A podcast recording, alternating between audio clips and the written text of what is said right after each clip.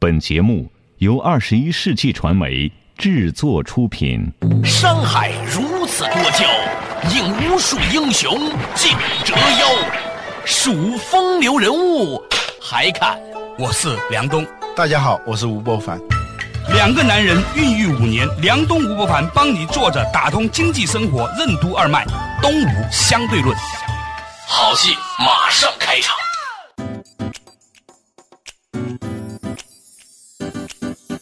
说着打通经济生活任督二脉，大家好，欢迎收听东吴相对论，我是梁东，对面的依然是二十一世纪商业评论发行人吴伯凡，老吴你好，大家好。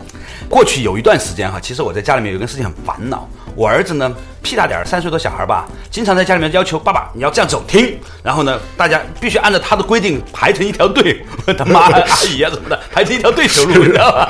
我 觉得很烦，让你们家人都对对都排对对对对对，然后呢必须开始做了什么一起来做，哎，我就觉得很烦，但是呢他不那样，他又很皮很暴躁，我以为他进入口腔期末期或者口腔期早期什么的，后来呢。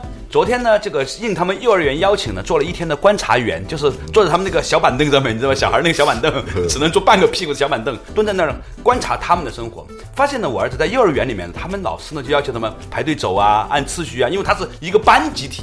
这个小孩呢，在学校里面呢，被人要求。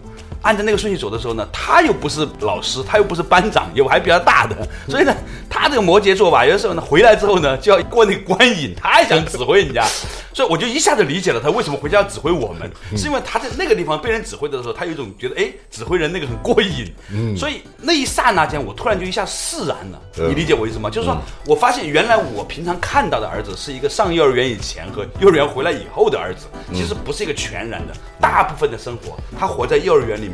如果我要了解他的话，一定要还原到他整个的生活的状态，然后你就突然一下子谅解了他的所有的行为的这个动机，你原觉得他很可爱啊。原谅原谅啊，就先还原才能谅解。对哦我们好多时候不容易谅解别人，是因为我们没有对别人行为的那种还原能力。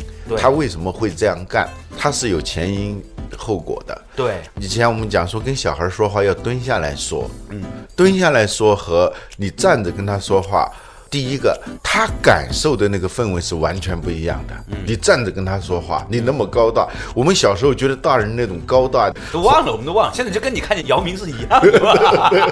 对，我没看过姚明，但是你可以想哦，象有一个人那天我还真看过，就我们二一的会啊，他来了你，能扣到他皮带吗？他来了，好多人就是下意识的往旁边躲，啊就他站在那个台上的时候，其他人站在那个台上啊，就下意识的往旁边躲 就。在那个时候，垫着脚尖也都没有用了，只能站远一点儿。对，就蹲下来说的时候，你才发现哦，他看到的世界跟你看到的世界是完全不一样。你不讲过有一次你开了那个灯，他不愿意嘛？对对对对对因为他小孩他刚到这个世界上，整个世界就是个大游戏机啊，对怎么一按哦出来一个东西，他要看到他的成果，他要有成就感。结果你自己把开灯当成是一个顺手的一个日常事物，对他来说都是你破坏了他的整个大的游戏。对呀、你是很神气的，你得人家这官儿要你来打是吧？就对对就所以他就很生气。你不是说那你来开吧？呃，他就还在那儿哭，很绝望的在那儿哭，说我都让你开了，你怎么还不开？他终于沉默半晌以后说：“我太矮了。够不着。就我一下子觉得很对不起他，你知道吧？他生气了生那么久，但摩羯座人还不解释，你知道吗？” 摩羯座的人生信条就是不解释，不解释，不解释。处女座就都是你的错，你的错，你的错。呃，所以那个时候你要是蹲着的话，你就知道这是够不着的嘛，你完得 得多么沮丧哇！所以我们要站在别人的地方去体会，就对你要站在他的全然的角色里面去体会他我。们老说换位思考啊，设身处地啊，其实要做到这一点是非常难的。对啊，你就有些时候我们在生活当中有很多的问题，比如说有些公司的产品没有竞争力啊，我觉得他就是不懂得。设身处地，嗯，呃，他可能明白这个道理啊，对但他做起来，他就像姚明那样站着了，是吧？他不知道我们有那么矮。微软最早啊，客户服务部，你知道它叫什么？叫客户教育部。嗯，customer education 太可怕了，就是要教育别人。这个就叫我慢。嗯，后来呢，他觉得这个确实太傲慢了，他们就改成了叫客户助理部。啊，叫 customer assistant。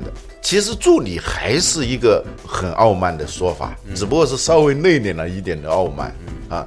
他一直到两千年的时候推出那个 Windows XP 的时候，才把它改成叫客户体验部，就客户教育部到客户体验部，花了很长的时间。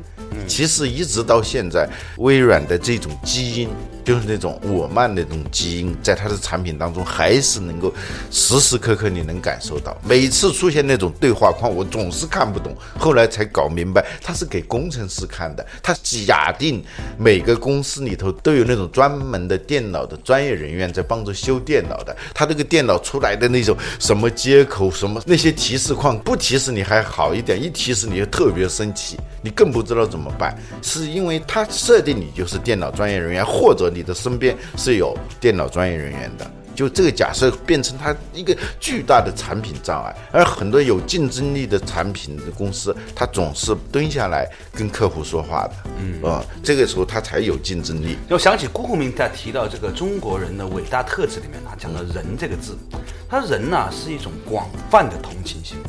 什么叫广泛的同情心呢？就是随时随地的去。站在别人的角度去感受他的感受，体会他的体会。嗯，仁者爱人，我上小学一年级就听说这句话了。当然那时候批林批孔的时候，嗯是吧？说仁者爱人，而且我都不知道这个人到底是什么意思，真的是一直到上大学，到上很久了，他儿子都上完小学一年级了，都还不是很了解。对，这个人呢，就是敏感，就是有感受力，有充分的感受力，广泛的感受力，不是麻木不仁的。啊，只有仁者才能爱人。你如果没有深切的感受力，没有对他人的处境的还原能力的话，你是爱不了人的。或者反过来说，爱其实就是对他人处境的一种发自内心的一种共感。和同情，所以《学而篇》的时候叫“人不知而不愠，不亦君子乎？”嗯，这句话就是说，你连人家不了解你，你都要同情他不了解你。对呀，他的局限性，他的狭隘性，你都要充满同情。稍事休息，对不起，马上继续回来。作者打通经济生活，任督二脉，东吴相对论。真正有竞争力的产品和公司，为什么都是蹲下来和客户说话的？为什么只有仁者才能爱人？爱为什么是对他人处境发自内心的同情和通感？好的产品经理为什么应该做到人不知而不愠？为什么说好的 CEO 就是一名产品经理？欢迎收听《东吴相对论》，本期话题：君子善假于物。作者打通经济生活任督二脉，大家好，欢迎继续回来到东吴相对论，我是梁东，对面的依然是二十一世纪商业评论发现人吴伯凡，老吴你好，大家好。今天我们讲到的话题啊，就是仁者爱人哈。其实呢，我们后来发现说，以前呢，它好像是一个道德用语，是一件让我们觉得很教条、很说教的东西。突然发现呢，原来它其实是一种很重要的竞争力。这种竞争力就是体验，对用户体验的真正的尊重。它不是技法，它是一个心法。对。就是人不知而不愠，不亦君子乎？如果用到产品设计上，现在不都在讲什么好的 CEO 就是一个产品经理吗？对，你要做一个产品经理，就要人不知而不愠，你不能说你连这都不知道。我们经常大人跟小孩就这样说话的，对，男人跟女人就这样说话的，对，女人跟男人也这么说话。你连这个都不知道，你连这都不知道是吧？就我们好多事情认为是不言而喻的，那简直是天经地义的东西，对别人来说是极其陌生的，完全不知道，因为你的世界跟他的世界完全不一样。所以我们有些时候呢，你要沟通。有人定义是沟通就是两点之间最长的线，嗯，几何学说两点之间直线最短嘛，是吧？这沟通往往是两点之间最长的线，是因为你的世界和他的世界完全是两个世界，你不是个好翻译，嗯，有一种管理学派叫情景规划，嗯，情景规划它特别强调的是一个人说话，一个人做事，他背后的潜台词。他又有一套流程来分析你这个潜台词。嗯，你发现一个人就一句话里头那个潜台词，通过他那套流程分析出来，那个潜台词真的看上去很恐怖。嗯，就你随便说一句话的时候，你觉得没有透露任何信息，其实已经透露了所有信息。对，但是呢，你需要有这种还原潜台词的这种能力。你没有这种能力的话，你在沟通，那两个人那就是基本上就是吵架嘛。有个负能量的段子说，反正跟谁恋爱其实都是差不多的，都是在吵架。恋爱中的男女的差别就在于，有些人只是跟漂亮一点的女生吵架而已，是吧？差别也就在这里。还有一些人从来没有跟漂亮女生吵过架，这也是挺惨的，你知道吗？那这里头就涉及到一个什么东西？涉及到一个势，形势的势，嗯，就是顺势而为，叫审时度势啊。我们经常说要在正确的时间做正确的事情。好多人之所以一直效率很低，甚至行为完全没有结果，他总是在不正确的时间里头做正确的事情，所以怨天尤人嘛。嗯，当然你感觉到时，你可能会容易一点啊，春夏秋冬啊啊，什么夕阳产业、朝阳产业，这都是时的概念，就是你还稍微容易感受到一点，但是。势的话，你是很难感受到的。就你如果能够利用这个势来做事的话，你就放大了你的力量。就我们做事情要巧夺天工，就是让老天来帮你做事情，就是让客观的局势来帮你做事情。好多人之所以强大，他不是一个人在战斗，也不是一群人在战斗，是周围的所有的局势态势在帮助他。这你才可以获得巨大的能量。只不过有些人他不那么容易感受到这一点。以前呢，我们读一首诗叫“坐地日行八万里”啊，嗯，我们觉得只是一个大气磅礴，说啊这个诗写的多么大气磅礴。嗯，今天在你这个语境里面还原是什么呢？我们大部分的人都看到了自己在地球上的那一点点小小的努力，没有看到其实那个努力的运动的那个产生的位移。和你每天什么都不动，你跟着地球转的八万里，产生的那个位移差远了。但是有多少人真正的想过这个你这坐的是多大的一个扶手电梯啊？你想？对呀，所以还是当年那句话嘛。当年大学毕业的时候，那个老师现在想起来真的很感谢他，他就反复告诉我，以前的节目也讲过，反复告诉我，未来二十年，嗯，你只要在中国，只要在北上广深，只要做一个每年还有百分之二十增长的行业，你只要不要太笨，你。过几年看看，跟你出国的那些同学比比看，现在看过来真的是差别很大。对，博士啊，这是一个很重要的能力。就有一句话，中学老师就告诉你，据说是爱迪生说的，所谓成功就是百分之九十九的汗水加一分灵感。对，后面那句话给省略了。后面是什么？后面是在很多时候，百分之一的灵感比百分之九十九的汗水更重要。是吧？本来有这句话吗？对 对，对 有些是歪曲的。比如说以前我们讲的这个“学海无涯”这件事情，是吧？我看到都是“学海无涯苦作舟”，其实本意是庄子里面说的“学海无涯回头是岸”。你别学，别学那么多，学那么多也没用。为学日增，为道日损，是吧？其实我们的教育很有意思，它总是有意识的扭曲了某一点点东西。小的时候也可能是误会，也可能是个误会哈，但也有可能是一个好事儿。对。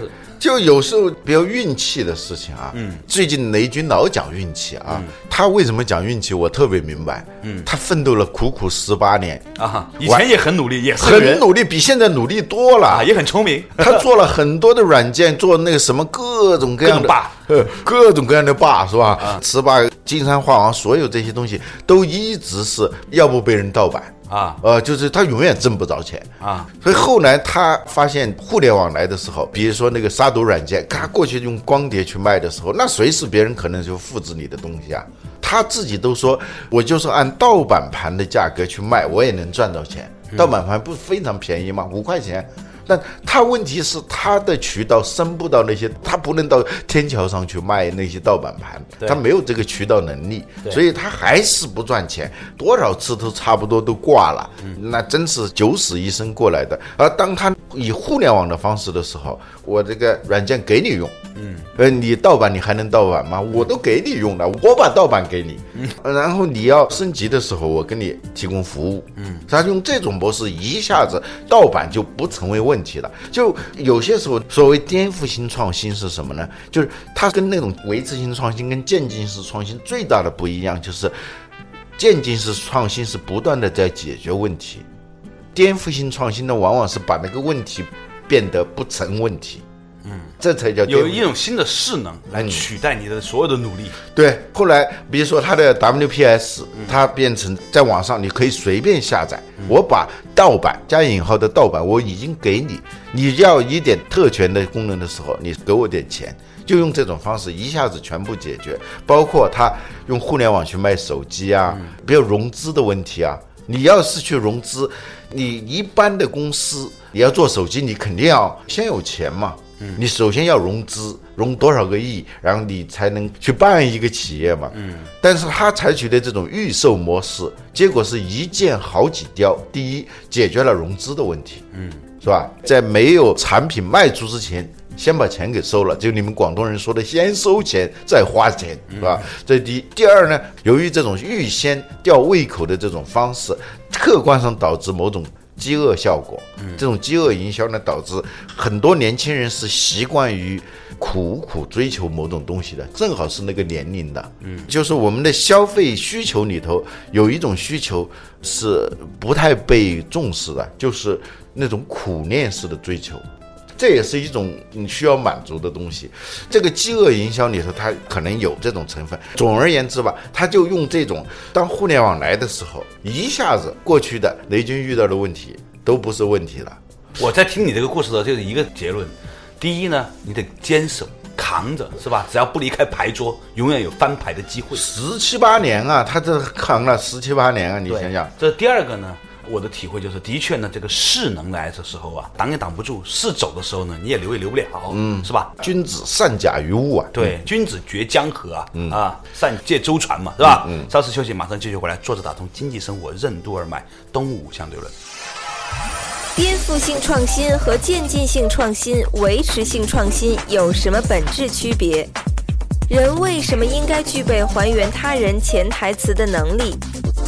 不能感受尊重天地时空能量场的人，为什么就会徒劳无功、事倍功半？什么是产业的势能？为什么说好运气就是乘势而为？欢迎继续收听《东吴相对论》，本期话题：君子善假于物。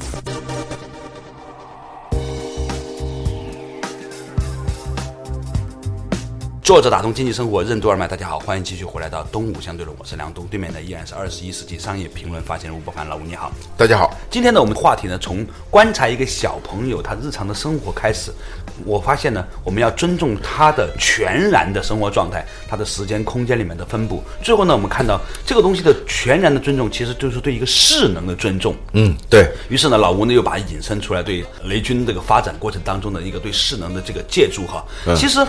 的确也是这个样子的。我们会发现说很多事情有很多人很努力的，嗯，这一辈子很努力的工作，像雷军先生他那样，当然算是已经走出来了。对于大部分像我们这种还在苦苦挣扎的人来说，主要的原因并不是自己努力或者不努力，更重要的原因就是我们对于那一种势能，就是时间和空间和全然性的这种尊重本身缺乏足够的了解，所以那些很努力的人最后也不怎么样。对，所以要趁势而上，趁就趁车嘛。对，就你趁那个车，你上了那个车，那你就一下子几个小时就到了南方去了，是吧？对，那这个要趁势而上。过去有一句有点贬义的话，叫做“苍蝇附骥，日行千里”。骥就是马嘛，就是那种千里马。嗯，苍蝇如果是歇在那个马上。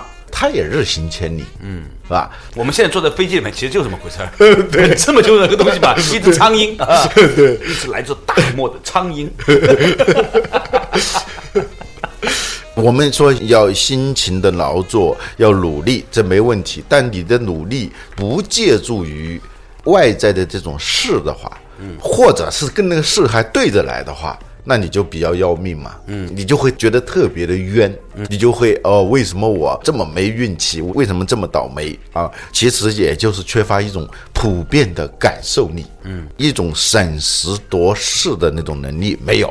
啊，有一个商战的小说里头写这么一件事儿，嗯，就是一个公司里头有一个年轻的副总裁，其他几个副总裁资历都比他深，但是董事长是非常看重这个年轻的副总裁，而且他立下一个相当于遗嘱式的东西，如果董事长突然出现什么问题的话。在紧急状态下，由这个年轻的副总来接任董事长。嗯，这有时候他就那么巧啊。嗯，那董事长一下子心脏病发作就去世了，按照这个规定，那他就得当董事长。那他就去问他的朋友去说：“我该不该去当这个董事长？”嗯，他的朋友说：“你不应该去当这个董事长。我跟你打一个赌，你现在听我的话呢，一年以后你能当上董事长，你就输给我一辆宝马，是吧？”后来一年以后，他真的是很高兴的就输掉了他的那座宝马，因为他当上了董事长。他是怎么做的呢？他的朋友是跟他这样分析的：你这个时候一旦上位的话，嗯，其他的几个副总裁。一定是心里头不服气的。对，那么不管他们之间有多少冲突和分歧，他们都会齐心协力的来对付你。最后工作你干不上去，你在你一上任的头一年里头，你根本没有精力去做任何工作。嗯，你必须要应对所有来自于这些副总们的阻碍，是吧？所以呢，你第一步你就退下来，退下来你赢得了那种高风亮节的这个名声。与此同时，他们这里头就一定有一个人会上去，不管谁上去，其他的几个人都会齐心协力的对付他，对付他。董事会要的是业绩，最后打来打去的结果，就不管谁上到这个位置上，他一定会下台的。嗯，一年以后，当他们打来打去，董事长的位置像闹鬼似的换来换去的时候，董事会一定会决定说，我们应该要那些有能力而且有德行的人。来到这个位置上，最重要的是符合公司的规定。嗯，所以一年以后，当他们打来打去要结束这场战争的时候，你就会众望所归、名正言顺地坐上董事长那个位置。后来果然是这样，这里头也是一个顺势而为的事情，就是你要知道这个势头，你要知道这个势头以后，你不要跟这个势头来作对啊。这个故事很具启发性哈。有些时候呢，我们是否敏感的捕捉到，或者是真正能倾听到这种变化呢？我想起来了，有一次有个曲黎明老师给我讲过一个故事。他说呢，在中国古代的时候啊，曾经有个房间，这个房间地上插着几十根管子，然后呢，每一根管子上面都会铺一层薄薄的薄的那个雾或者是那个灰。嗯。到某一天，砰，这个灰就会弹起来。为什么呢？因为这个管子插的深度不一样。这个地气啊，我们都知道说，有些时候这个热的能量啊，它会潜得比较深嘛。现在都有这种情况啊，就是说，你说地下采暖嘛。嗯。那。这个随着这个地球自转和公转呢，它这个热能所在的这个地表的深度是不一样的。你去到这个点的时候，哎，因为它的管子插的深度不一样，所以呢，这个热气正好跟这个管子插的深度一样的时候，那个热气就顺着管子一上来呢，就把那个上面那层灰给砰给弹掉了。它讲的是什么呢？就是说，在中国古代的时候呢，人们用这种方法去观察这个地气，这个地的热能在地表、地下和地上的流变的关系，借由这个方式你去体会。整个地在自转和公转当中所产生的天地的势能，嗯，然后你根据这个天地的势能颁布这个什么时候该下种子了，什么时候该做什么事情了，你会觉得说它背后有一种很深的智慧，就什么智慧呢？就是你要了解我们每一个活在地球上的人最要尊重的两个最基本的势能，一个是地球的自转。另外一个是地球的公转，嗯，这是最重要的势能。你不去尊重这个，你去别的就是等而下之嘛。嗯，所以《道德经》说：“人法地，地法天，天法道，道法自然。”啊，那天我还真想到，如果这个是上联的话，啊，下联是什么？你知道是什么吗？嗯，哎，我还百度了一下，结果呢是道生一，一生二，二生三，三生万物。啊，对，这还很工整，你知道吧？嗯。这就是在天地之间都有一种势，嗯，我们要善假于物，善假于势。呃，如果你无视这些势能的存在，嗯，你甚至是跟这些势能对着干，嗯，那你一定是劳而无功的，身心疲惫。对，在最后呢，我想跟大家分享一个故事，这个故事很能说明这个问题。我高中的时候啊。曾经有个很大的烦恼，就是我长了很多的暗疮。最高峰的时候有七十五颗暗疮，有一颗暗疮是长在另外一颗暗疮上面的，就是经常晚上做梦会梦见自己呢像一个鸡蛋一样，就是哗一掀呢就把那个脸上的暗疮全掀掉，露出了光滑的皮肤。那是我长期的一个噩梦，大概在高中一年级和高中二年级，长达两年的噩梦。后来是怎么好的呢？我吃了很多的药，然后找了很多的方法，中药西药各种都没有效果。最后呢，是因为我到北京来读书，我一到北方来以后，一个月之内全部都好了，完全看不见曾经长过暗疮的样子。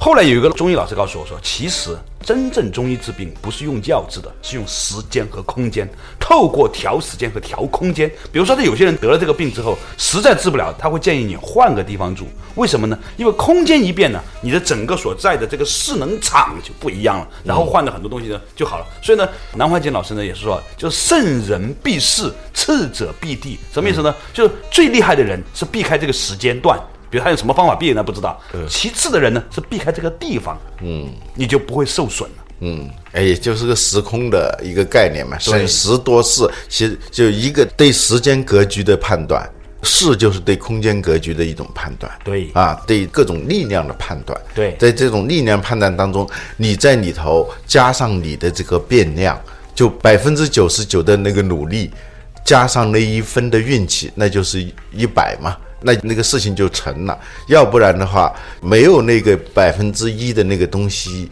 这里头可能不是一个加法的关系，嗯，它是一个乘法的关系，就是百分之九十九的努力乘以零的那个运气和复数的方法，呃方向，那就是零和复数对。所以无论是个人的职业生涯，还是创业啊，还是经营一个企业，一定要懂得这一个百分之一。